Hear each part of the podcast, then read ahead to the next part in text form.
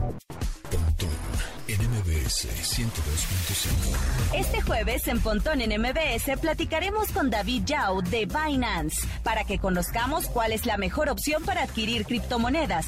Nos acompaña Gaby Mesa, quien nos platicará de las nuevas opciones en la televisión y el cine en su sección de entretenimiento digital. Además, hoy toca detrás de los gadgets con Chacha Charlie Fernández de Lara para que conozcamos sobre nuevos aditamentos digitales y un poco de su tradicional chal tecnológico.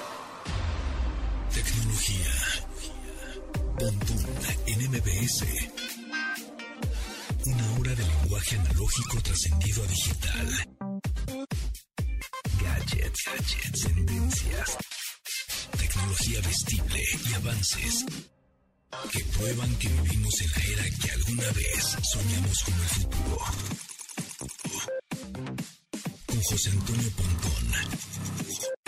Domina tu vida online. Pontón en MBS. Bienvenidos amigos, mi nombre es José Antonio Pontón, ya es jueves 8 de abril del 2021. Recuerden que nos pueden seguir en las redes sociales oficiales de la estación, que son arroba MBS 102.5, así tal cual, en Instagram, en YouTube, en Facebook y en Twitter. Ya saben que hay una modificación ahí con el nombre de usuario, que es arroba MBS 102-5. Y el Twitter del programa es arroba Pontón en MBS. Y el mío, el mío nunca lo digo, ¿verdad? Japontón. Es J.A. Pontón en todos lados también. Ahí está.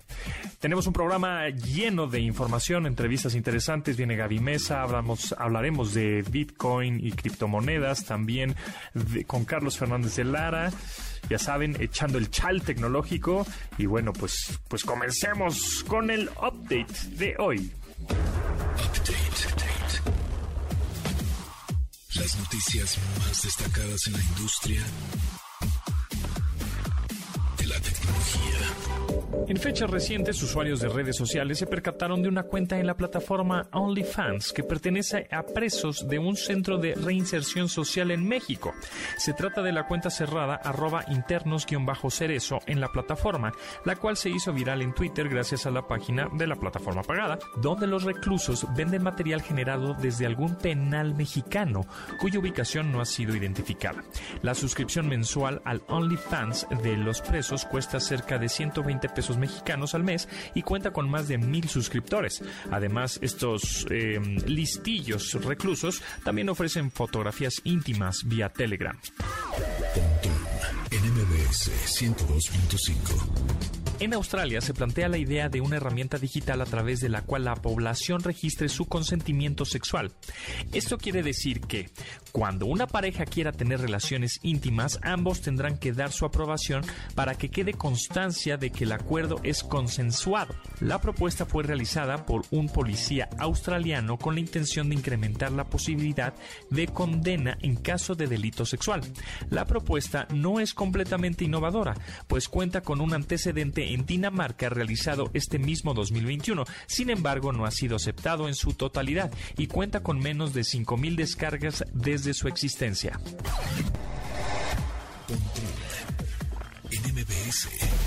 A cuatro meses después de borrar más de 8 millones de videos sospechosos de incluir actos sexuales de menores de edad, Pornhub publicó su primer informe de transparencia para mostrar cómo trabaja el sitio en prácticas de moderación y eliminación del contenido que viola sus pautas. En este, el portal detalló que eliminó más de 650 mil videos que mostraban interacción sexual con menores de edad, pornografía de venganza y así como los que mostraban violencia y maltrato animal. Además, explicó que actualmente detecta el material de abuso sexual infantil gracias a informes presentados por el Centro Nacional para Niños Desaparecidos y Explotados. Además, Pornhub implementa varias tecnologías para detectar los videos prohibidos con CSAI Match de YouTube, PhotoDNA de Microsoft, API de seguridad de contenido de Google y el software de huellas digitales cibernéticas MediaWise y SafeGuard. Pontón en MBS. Fueron revelados algunos de los detalles que conforman la esperada cuarta entrega de la serie Stranger Things, aunque al momento se desconoce cuándo podremos ver los nuevos episodios. La cuarta temporada contará con nueve episodios donde se aclaran misterios como el regreso de Hopper, la vida de los integrantes después de sus cambios de ubicación, además que se espera que ahora cuente con una trama más oscura y adulta, a diferencia de sus antecesores. El final de la serie aún no cuenta con una línea definida, pero Netflix anunció que tendrá su límite en cinco temporadas. Sin embargo, si las cosas resultan positivas con sus dos próximas temporadas, podría tener un tiempo de vida mayor al contemplado. en MBS 102.5.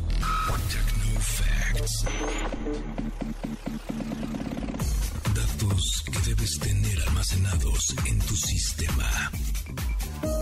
András Arató es un ingeniero eléctrico jubilado de origen húngaro, quien a sus 75 años decidió posar como modelo de imágenes de stock en su etapa de jubilación. Fue así como dio vida al personaje Harold Hyde de Pain, que se traduce como Harold oculta el dolor este hombre saltó a la fama gracias a su peculiar sonrisa con melancolía reprimida en forma de uno de los memes más populares en tiempos recientes. Se le ha dotado de identidad como un hombre jubilado, doctor, jugador de póker y aficionado al Manchester City, cuya expresión le ha convertido en una imagen viral recurrente y le ha llevado a ser popularizado en todo el planeta. A partir de este suceso, Harold ha protagonizado anuncios para televisión y campañas publicitarias. Aunque el proceso de ser una figura reconocida gracias a los memes fue molesto para el húngaro al principio, ahora saca provecho de la situación y hasta da entrevistas para contar su experiencia. Aprovecha la tecnología que tenemos en nuestras manos. Escuchas a Pontón en MBS. Es muy importante evitar que los contagios de COVID-19 vuelvan a dispararse. Por ello, si saliste de vacaciones durante esta Semana Santa, no te confíes y realízate la prueba para detectar el COVID-19 de manera gratuita en cualquiera de los macro kioscos de la Ciudad de México. Si no sabes la ubicación del macro kiosco más cercano a tu domicilio, visita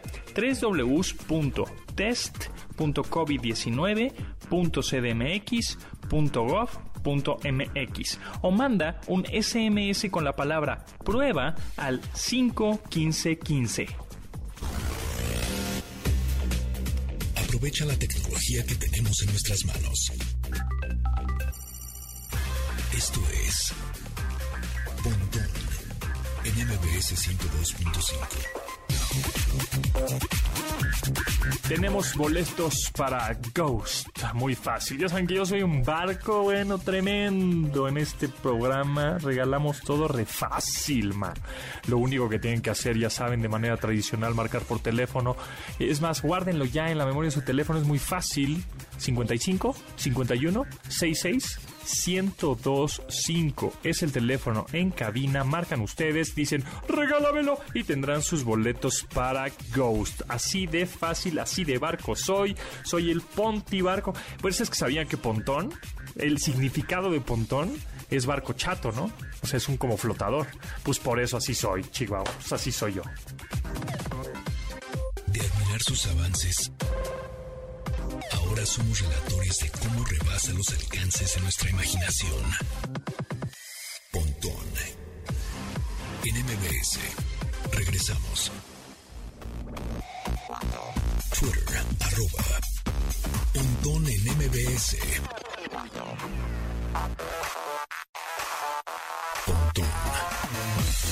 En MBS. Entrevista. Amigos, qué bueno que siguen con nosotros en MBS 102.5 FM y en esta ocasión me da mucho gusto presentarles a David Yao, director de operaciones de Binance México. ¿Cómo estás, David? Hola, Pontón. Eh, todo bien, muchas gracias. Gracias por el espacio. Qué bueno, qué bueno. Oye, bueno, pues platícame primero, primero que nada, ¿qué es Binance? Claro que sí, con mucho gusto. Binance es eh, la plataforma de intercambio líder en el mundo de, de, blockchain y criptomonedas. Nació como justamente como una plataforma para intercambiar eh, criptomonedas, básicamente un exchange en, en 2017. Sin embargo, ahorita ya se ha transformado en todo un ecosistema alrededor de, blockchain y cripto. Eh, además de, la parte del intercambio de, Binance Exchange, eh, se tiene, por ejemplo, una parte educacional que se llama Binance Academy, se tiene eh, una parte pues, de caridad que es, Binance Charity, también existe Binance Labs, que justamente se dedica a promover eh, proyectos eh, eh, desarrollados con infraestructura blockchain y también pues acelerar proyectos, invertir incluso un, brazo de, inversión de, parte de Binance. Eh, y bueno, dentro de todo ese, eh, de este ecosistema de, Binance, pues también existen muchos, muchos productos alrededor de, cómo hacer eh, de las criptomonedas algo más útil, ¿no? Desde Binance Pay, que, funciona justamente para hacer pagos en criptomonedas mucho más sencillas, hasta otros, otros este, pues programas que tenemos. Digamos que como para el primer acercamiento de, de Binance sería una mm, eh, una casa de cambio virtual, ¿no? En donde tú cambias criptomonedas por pesos.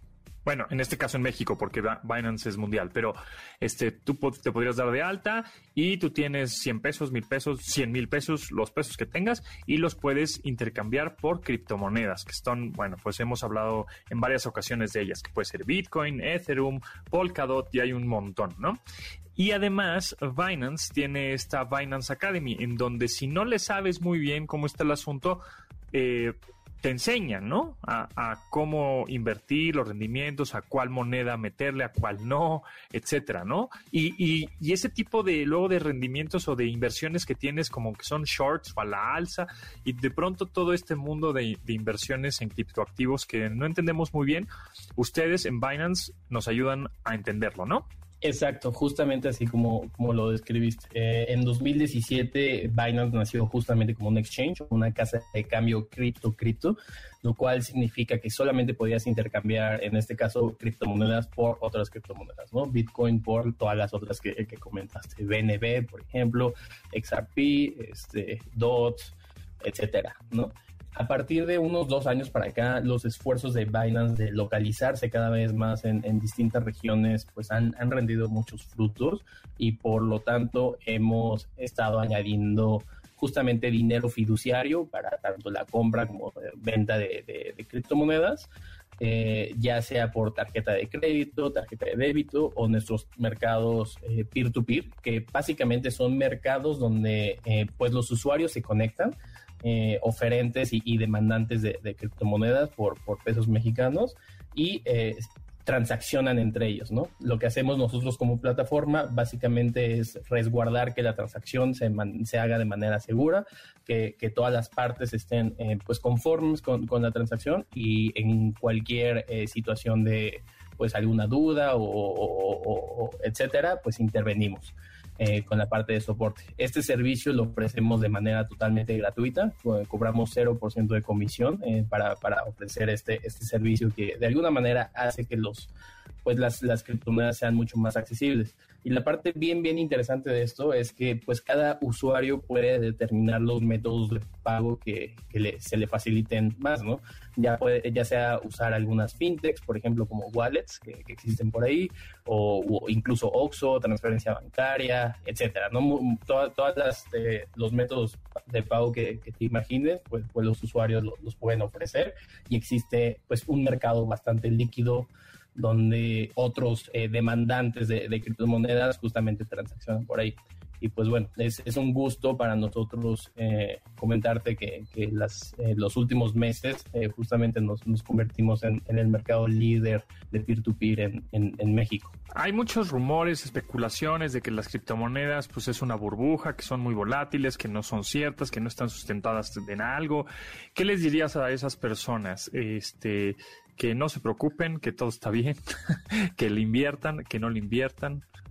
La, verdad es que es, bien curioso esto que comentas. Eh, eh, la verdad es que también ha surgido este, este mismo como de pues detractores de, de, algunas eh, tecnologías, incluso desde el nacimiento del Internet o nacimiento de, otras pues eh, innovaciones tecnológicas empresariales en distintas ramas, desde redes sociales, eh, etcétera, ¿no?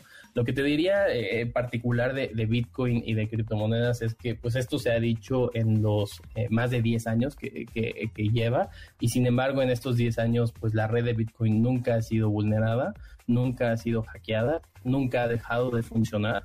Y, esto es tan poderoso decirlo que, ni siquiera con, el sistema de, pagos y transferencias que tenemos en, México lo, podemos sostener, ¿no? Incluso pues eh, eh, el, sistema SPAY que, tenemos en México ha sido eh, vulnerado en, algunas ocasiones y, la red de Bitcoin, que es una red que tiene el, pues el, ojo internacional, em, de alguna manera revisándolo a través de una blockchain pública abierta, como, como, lo es la, red de Bitcoin, pues, pues es algo que, que se sostiene. Eh, cada vez vemos más, incluso te diría, adopción institucional eh, ahora. Em, digo, fue muy sonado, por ejemplo, las, noticias de, Tesla y otras empresas eh, públicas listadas en, bolsas como, como Nasdaq o, la bolsa de Nueva, York, que están poniendo parte de su tesorería en, Bitcoin. En el caso de Tesla fue el 8% de su tesorería.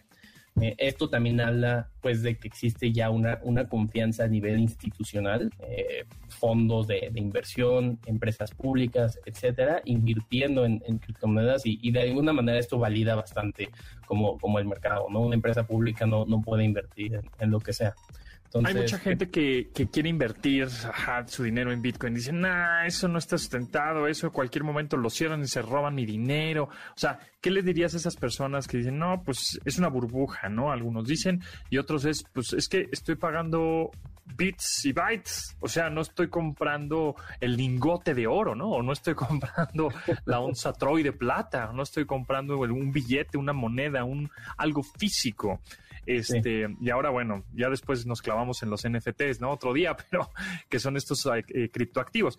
Pero, ¿qué le a esas personas? O sea, que están invirtiendo desde su, no sé, mil, mil pesos, cinco mil pesos, o cien mil, o un millón, que, que, pues que no tengan miedo de que no, la, de alguien les va a robar su dinero, ¿no?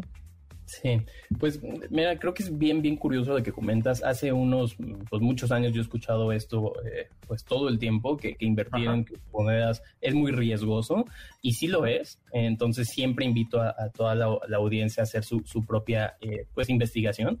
Sin embargo, creo que ahorita no tener criptomonedas también es algo muy riesgoso. Eh, la razón por la que eh, por la que empresas públicas y, fondos de inversión están invirtiendo en criptomonedas, eh, una de las razones es, es, básicamente porque lo ven como una reserva de valor. Eh, con pues el dinero fiduciario cada vez depreciándose más. El año pasado el, el 20%, el 25% de, de, toda la masa monetaria se imprimió el, año pasado, por ejemplo, en, en, dólares. Esto habla de que pues realmente los dólares están eh, pues perdiendo un poco de, valor, ¿no? Lo, lo, puedes ver comparado con pues las acciones, el mercado inmobiliario, etcétera, que todo, incluso los minerales como el oro que decías, eh, todo ha estado subiendo y, quizá esto más bien sea un reflejo de que pues el, dinero fiduciario está perdiendo valor. Y lo otro que, me gustaría comentarte es, en la parte quizá física, que, muchas veces es una barrera para, algunos usuarios. Pues realmente eh, esto no es una innovación de, de, las criptomonedas, ¿no? El dinero ya era digital, el 95% del dinero, incluso antes de, las criptomonedas. Realmente la innovación de, las criptomonedas es hacer dinero soberano, hacer dinero descentralizado, que tú puedas volverte prácticamente tu propio banco sin depender de ningún intermediario, sin depender de pues ningún banco central, por ejemplo. Eh, eh, esto es muy, muy poderoso. Y pues es dinero eh, hecho para la era de, Internet, ¿no? El dinero que es muy fácil, es, es, muy fácilmente pues transferir, transferible de manera internacional, así como mandas un correo electrónico, por ejemplo, y también pues es dinero pues sin fronteras, dinero que para hacer una transferencia de mil dólares o lo que quieras de, de, un lado a otro se cobran comisiones bajísimas. Creo que es, es un dinero pues superior al, al que tenemos eh, actualmente. Muy bien, pues bueno, pues ahí está David Yao, director de operaciones de Binance México, este sitio, esta plataforma en donde pueden comprar todo tipo de criptomonedas. A ver, por último, ¿qué criptomoneda nos recomiendas comprar? Pues Ahorita, ¿cuál es la que van, nos va a hacer millonarios, David? pues mira, siempre que me hacen esa pregunta me, parece súper curioso porque por eh, en todas las últimas entrevistas que, he estado dando estas últimas semanas, eh, siempre BNB está haciendo un all-time high, que es un máximo histórico y hoy no se quedó atrás, justamente hoy llegó a eh, pues 280 más o menos de, dólares. Entonces, eh, pues bueno, es, es una criptomoneda, es, es la criptomoneda eh, nativa de, Binance y, cada vez estamos haciendo más casos de uso para, para ella. En tendencia, ¿cuál es la criptomoneda que me dijiste que estaba como en tendencia? BNB o Binance Coin. Binance Coin. O, o BNB. BNB. Digamos, aquí yo estoy en el sitio binance.com y la primera es, por supuesto, Bitcoin, la segunda es Ethereum y la tercera es BNB, Binance Coin. Bueno, pues eh, entonces habrá que poner algunos pesitos ahí y dejarlo a largo plazo y a ver en unos años si nos hicimos millonarios. Gracias, David Yao, director de operaciones de Binance México. Que estés muy bien, mucho éxito. Muchísimas gracias, Pontón, que estés muy bien. Saludos a todos. Bye.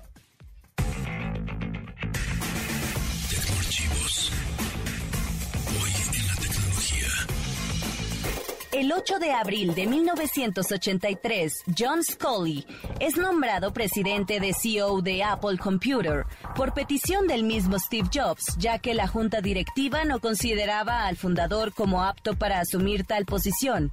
Jobs seleccionó a Scully gracias a la forma en que ayudó a que Pepsi se desarrolló ante el dominio de Coca-Cola y quería que su compañía hiciera lo mismo en la competencia contra IBM.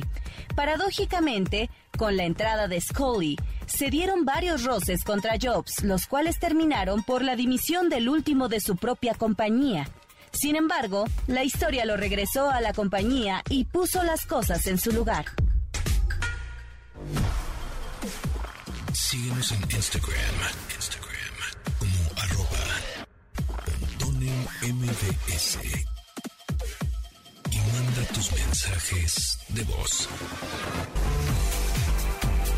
Aquí nada más pasando a decirles si ya cambiaron sus contraseñas, ya es momento, ¿no? Ya pasó un tiempo, ya estamos en abril, ya pasaron tres meses, es momento de cambiar sus contraseñas. Les recuerdo que pongan mayúsculas, minúsculas y algún signo raro de admiración, interrogación, algún punto decimal, arroba, gatito, etcétera.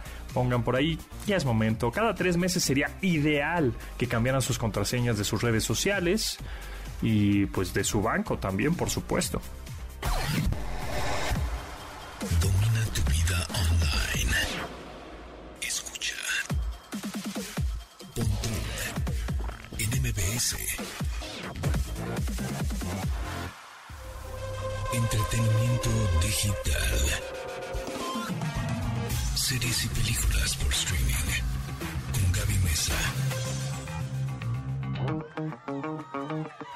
Jueves, jueves de Gaby Mesa, por supuesto, entretenimiento digital, cine, películas, series, en streaming, como hay Oscar y premios Oscar. Pontón, ¿cómo se te puede estar pasando decir, ya llegamos al millón?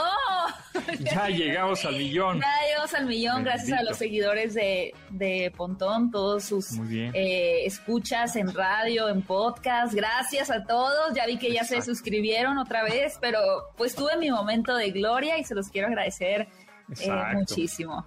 Ya hay que, hay que, este, hay que esperar con ansias ese botón dorado. Este, que te llegue para hacer el unboxing de ese botón dorado de fuera de foco, el canal que llevas ya 10 años haciendo críticas, eh, noticias, recomendaciones de justamente entretenimiento digital, películas, streaming, series y todo lo relacionado con ese con esa industria. Y algo bueno de eso, Hablando de eso, se acercan los Oscars peligrosamente. Muy peligrosamente. Yo tengo la, mira, eh, he escuchado opiniones eh, completamente contrarias a las mías, pero yo tengo la impresión de que esta va a ser la ceremonia con menos rating en la historia de los Oscars, por dos razones principales. La primera es la pandemia, el hecho de que de que la ceremonia, yo me imagino, aunque no han presentado el formato en el que se va a llevar a, cabo tal cual. Sabemos que va a ser presencial, pero no qué tantas personas van a asistir, si va a ser más híbrido, un poquito como los semis. No se sabe, no se sabe, no se sabe. Pero creo que esa es una, ¿no? La primera. Y la segunda es que la realidad, la mayoría de la gente no ha visto las películas nominadas a los premios Oscar este año. Hay una falta de consumo de estas, de estas películas que de pronto en otros años prepandémicos eh, tenían un circuito en festivales, entonces empezaban a sonar muchísimo, la gente las empezaba a ver en diferentes partes del mundo, lo que aumentaba como este hype. Finalmente llegaban uno o dos eh, meses antes a la cartelera en México. Pero ahora, por ejemplo, justo se están empezando a estrenar esas películas nominadas en el mes de los Oscars, ¿no? Eh, la semana pasada se estrenó Judas y el Mesías Negro y se estrenó El Padre también. Buenísima película la del padre. Ah, sí, la quiero ver. Imperdible. De verdad, si van a regresar a, a, Cinépolis, tal vez ya lo hicieron por Godzilla contra Kong. Y no digo Cinépolis solo porque yo sea Team Cinépolis, sino porque además Cinemex está cerrado. Eh, ese es otro tema, ¿no? La realidad es que desconozco cuándo vayan a regresar eh, a Cinemex, cuándo vaya a ser una reapertura. Espero pronto. Pero, eh, pues Godzilla contra Kong fue un revenendo trancazo, ¿no? O sea, fue un éxito, es la película más exitosa. Porque no había otra cosa que ver, ¿no? Pues Mujer Maravilla estuvo, estuvo, o sea, era una apuesta. Tenet, ya hablamos aquí en ese espacio, que ah. también era la primera apuesta que fue un fracaso. Las Brujas, no sé, Monster Hunter, cosillas por ahí, pero finalmente es Godzilla contra Kong, que, que generó mucho ingreso en taquilla. Y ahora, pues eh, creo que sí vale la pena ver ciertas películas nominadas a los premios Oscar en el cine. Además de que, amigos, si quieren ser legales, es la única forma de hacerlo, no se hagan. O sea, no hay, otra forma de verla legal, a menos de que estemos hablando, por ejemplo, de la que hasta el momento es mi favorita, que es Sound of Metal en Amazon Prime Video. necesito verla ya es muy buena. De verdad, hasta el momento es mi favorita. El padre, sin duda, también es una muy conmovedora. No quiero revelar tanto de qué se trata, porque creo que, que la sinopsis es en parte la experiencia y conocer un poquito lo que te espera puede sofocar esta, ese sentimiento de inmersión que produce la película, muy bien logrado. Está protagonizada por Anthony Hopkins, nominado él como mejor actor, y por Olivia, Olivia Colman, que pues la estamos viendo últimamente mucho en The Crown como la reina Isabel. Ella también está nominada como mejor actriz eh, de reparto, pero yo creo que Anthony Hopkins ya estuvo nominado por Los Dos Papas el año pasado, una película que a nivel personal no me gusta. Que salió en Netflix, ¿no? Que salió en Netflix, sí. Eh, junto con Jonathan Pierce. Pero aquí de verdad Anthony Hopkins te deja helado. Y no tanto en, su, estas interpretaciones típicas de los Oscars donde lloran y gritan, ¿no? sino eh, todo el tiempo, todo el tiempo su personaje está muy bien logrado. Entonces, a mí me gustó mucho esta película, El Padre, ya la pueden ver en cines. Y también se estrenó eh, la semana pasada Judas y el Mesías Negro, que sinceramente es una película muy buena bueno, es una película buena, no decir muy buena, es una película buena, pero sí siento que es mucho más dirigido a un público norteamericano. ¿Por qué? Porque hablan de los panteras negras. Y no es que en México el tema de la discriminación, el racismo o la opresión no resuene en diferentes aspectos. Sin embargo, es un movimiento social tan particular en contra, obviamente, del racismo, un grupo que crea, un grupo de, negros, ¿no? Que crean en contra, por supuesto, del racismo hacia su, su gente, a esas comunidades en los sesentas pero la película no se toma el tiempo, o sea, no le interesa explicarte, no le interesa explicarte qué son las panteras negras, a diferencia, por ejemplo, de otras películas donde se dicen por qué es, por qué inician este movimiento, en qué están en contra de qué, por qué, para qué, ¿no? Sino que ya entran directo con el líder, em, que está muy bien interpretado, eso sí, por Daniel Kaluuya. O sea, Daniel Kaluuya yo creo que es el gran contendiente en contra de Anthony Hopkins. Es una película interesante, eh, creo que a nivel político pues sigue siendo relevante el día de hoy porque sigue existiendo mucho racismo y, recordar esos temas nunca está de más, más bien son necesarios, pero no me pareció tan entretenida. Em, Entonces, sí. digamos que las películas que tú les confías, eh, ya sea que, bueno, estén eh, cerca de ganar el Oscar, sería El Padre y sería Sound of Metal. Uy, yo creo que Sound of Metal no va a ganar, aunque sea de mis favoritas. No sé porque este fin de semana también se estrena Promising Young Woman, que es una película que no va a dejar, no va a dejar neutral a nadie. Mm, no, tampoco puedo decir de qué se trata porque también es arruinar la experiencia. Está protagonizada por Carrie Mulligan, pero sí puedo decir que tiene que ver con todo el tema de el sexo consensuado, eh, la cultura de violación, ¿no? El, abuso, el acoso. Tiene que ver con esos temas. Y es una película que a mí me gustó, pero no me gustó tanto como esperé que me gustara. Ok. Mm, pero aún así es una contendiente fuerte por el tema que está contenido en la película. Y no he visto Nomadland y tampoco he ah. visto Minari. Que Nomadland, por lo que he leído, es una de las grandes también contendientes, pero tengo la impresión de que la que más se puede llevar premios es Judas y el Mesías Negro y El Padre. No sé por qué siento habrá que estar atentos a, verlas, obviamente también en el cine. ¿Y cuántos son los premios y en dónde se van a poder ver? ¿Todos eh, vamos a poder verlos? Es decir, porque de pronto a mí me pasaba si no tenemos TNT, ¿no? O no tenemos televisión por cable, ahí estamos siguiéndolos en Twitter o como podamos, este, o en alguna señal extraña por internet que podíamos ahí este, colgarnos. Pero ahora que van a ser en línea estos premios, eh, ¿habrá forma de que todo el mundo los pueda ver en un sitio, en el sitio de los Oscars, por ejemplo? No estoy tan segura de eso. A ver, antes que nada, la, ceremonia se va a llevar a cabo el 25 de abril, el domingo 25 de abril. Va a ser de forma presencial, hasta lo que ah, sabemos. Eh, y dice que se va a retransmitir en directo desde múltiples lugares. Eh, incluido el teatro Dolby, es decir, ah. no va a ser que todo suceda en el Dolby, sino que va a ser como que diferentes espacios donde van a estar tal vez los nominados, no sé si por categoría o por película, qué sé yo, y de ahí van a ser como que esta, esta conexión. La verdad no sé si vaya, vayamos a tener una plataforma como para verla, me, da la impresión de que no. Me da la impresión de que va a ser un poco igual eh, que de años anteriores como lo acabas de decir, este, por TNT. De hecho, sí, mira, aquí dice TNT y TV Azteca, ceremonia a las 7 de la tarde, eh, Milenio TV y The Academy. Ah, mira, sí, The Academy, la Academia de las Artes y las Ciencias Cinematográficas contará con una transmisión en vivo en su cuenta oficial de Twitter. Ah, bueno. Igual, exacto, igual sí lo podemos ver o, o no, igual en una de esas ya sabes que no, en tu región no está disponible este contenido. Mm, bueno, sí, Pero bueno, de todas maneras ahí en, TNT o TV Azteca lo podremos ver a las 7 de la noche este 25 de abril, domingo 25 de abril. Oscar 2021, premios Oscar 2021. Hasta hay que estar atentos de esas películas que nos dicen, que nos dices, Gaby. Y eh, pues hablando de películas también coquetonas y para toda la familia, pues ya salió el tráiler de Space Jam Legacy con LeBron James. Soy una ñoña ridícula, pero desde que anunció Warner que iba a salir el tráiler, yo estaba muy emocionada. O sea, yo dije, al fin vamos a ver de lleno el aspecto eh, visual, ¿no? El, cómo fluye la película en esta nueva propuesta. Y, y miren, muchos empezaban a decir que es un comercial de HBO Max y no mienten. Y yo estoy dispuesta a ver ese comercial con un bote de palomitas y, disfrutarlo al máximo. Este Space Jam del 90 era un comercial de Nike, de Jordan. O sea, era eso, era un comercial.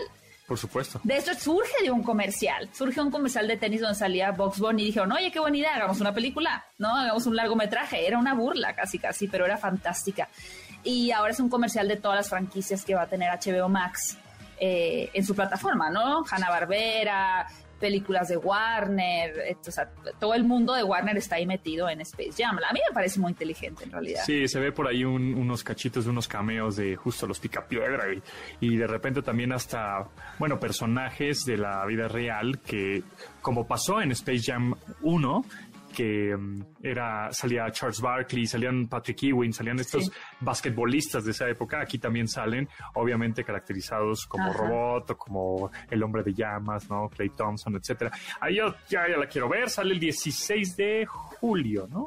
El, ese dato te lo voy a deber porque yo estaba más... estaba como que un paso a la vez. Ahorita también se viene Mortal Kombat.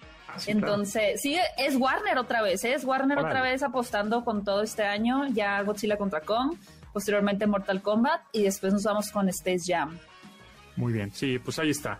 Muchas películas, ya se está reactivando esto, ya se están reactivando el cine, ya se está reactivando mucho más también las series. El 18 de abril, Luis Miguel, la serie también, segunda temporada, ¿eh? Es verdad, ya, ya nadie se acuerda de Luis Miguel, pero te puedo asegurar que va a romper récords también, porque aunque todo el mundo dijera como, ah, ya, ya ni que la saquen, ya para que ahí vamos a estar todos viendo Luis Miguel la serie, por Dios, haciendo debates, haciendo directos. Por supuesto, Twitter, tendencias, las canciones de Luis Miguel, las pompas de no sé quién, seguro que sí, ¿no? Seguro que la novia del primo del amigo de... exacto, así es. Pero bueno, Gaby, muchas gracias, nos escuchamos próximo jueves. Muchas gracias, Pontón. Suscríbanse a su canal Fuera de Foco para llegar a más de un millón. Vamos por más de un millón. Así ahora será, será el eslogan. Gracias. Gracias.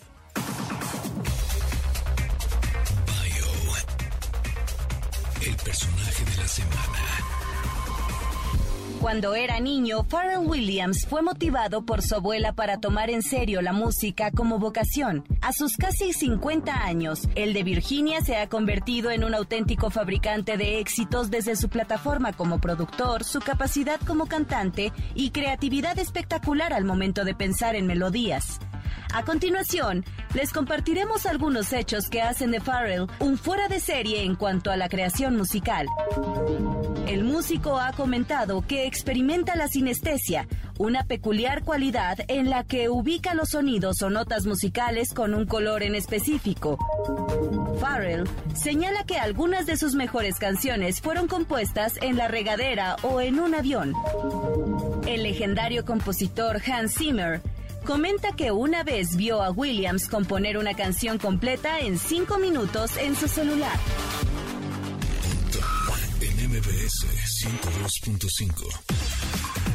Amigos, también me gustaría saber si las rolas que estamos poniendo en el programa últimamente les están gustando, porque ahí estamos haciendo también una investigación de las rolas que están siempre en tendencia, que siempre están en TikTok, que siempre están lo nuevo de lo nuevo, aquí sale.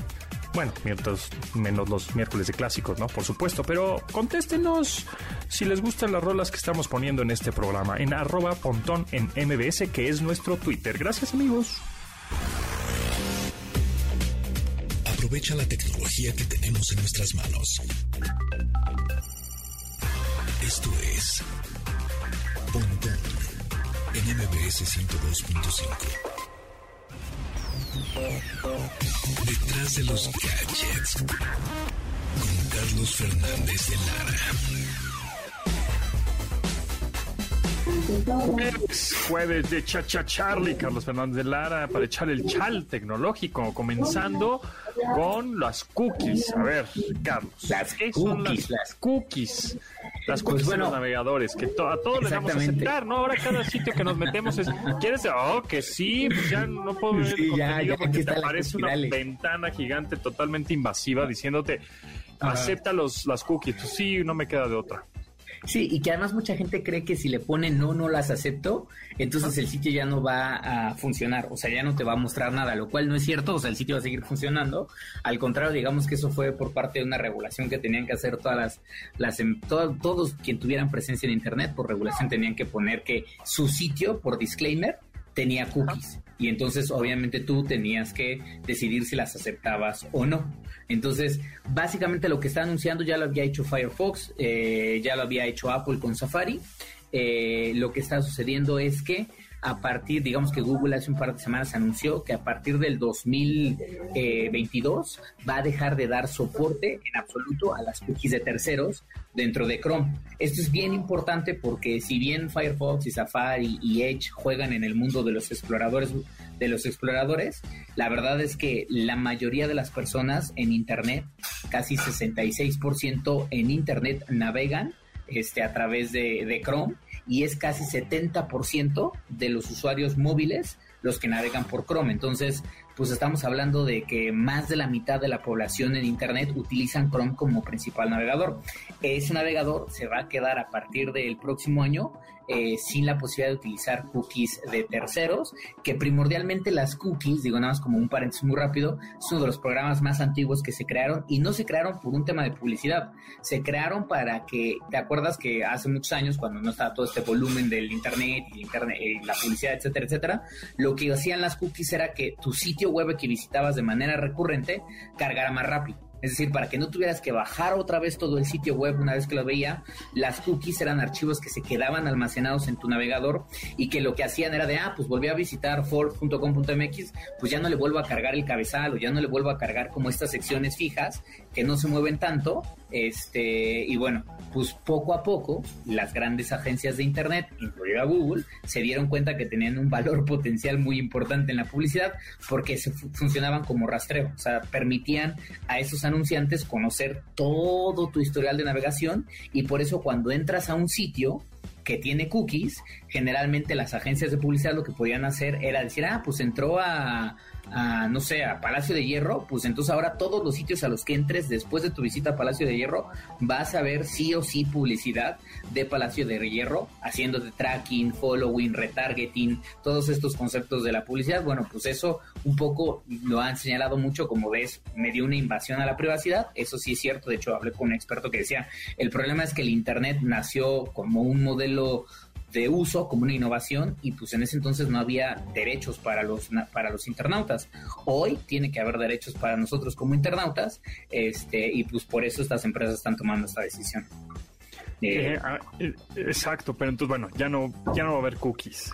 Bueno, no, ya no va a haber. Ya no, va a haber cookies. No. Entonces, las empresas que se anuncian y, o que quieren que muestren sus anuncios en los navegadores web o en las páginas web en donde estás navegando por tu historial y tu comportamiento digital, que es lo que hacen las cookies, están capturando ahí un poco de tu comportamiento digital. Y es por eso es que si te metes a unos, este, no sé, te metiste a una agencia de viajes en línea y buscaste boletos para Las Vegas, eh, te pues metes a los dos días o, o, en un ratito más te metes a otra página y te va a aparecer un banner del lado derecho de vete a Las Vegas, más barato y no sé Entonces, ¿qué va a pasar ahí?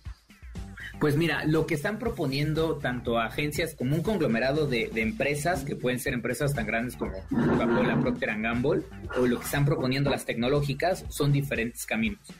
La asociación, un conjunto como de, empresas y de asociaciones de publicidad, lo que están diciendo es, ok, no tengamos cookies, pero ahora que los sitios son muy comunes a que tienen eh, ventanas de registro en donde puedes crear un perfil de usuario con un correo electrónico, este, pues entonces que tengamos esa posibilidad de rastrear el correo electrónico electrónico y el comportamiento que tiene. No los correos, sino más bien decir, por ejemplo, ah, pues Pontón entró a este sitio que tiene registro y dejó su correo de Gmail, pero también su correo de Gmail tiene registro en este, en este, en este y en este sitio. Y a partir de eso van generando como una estampa que funciona un poco como el concepto de las cookies. Google dice que eso es enviable, que no es, que no es recomendable y que no es el camino hacia adelante.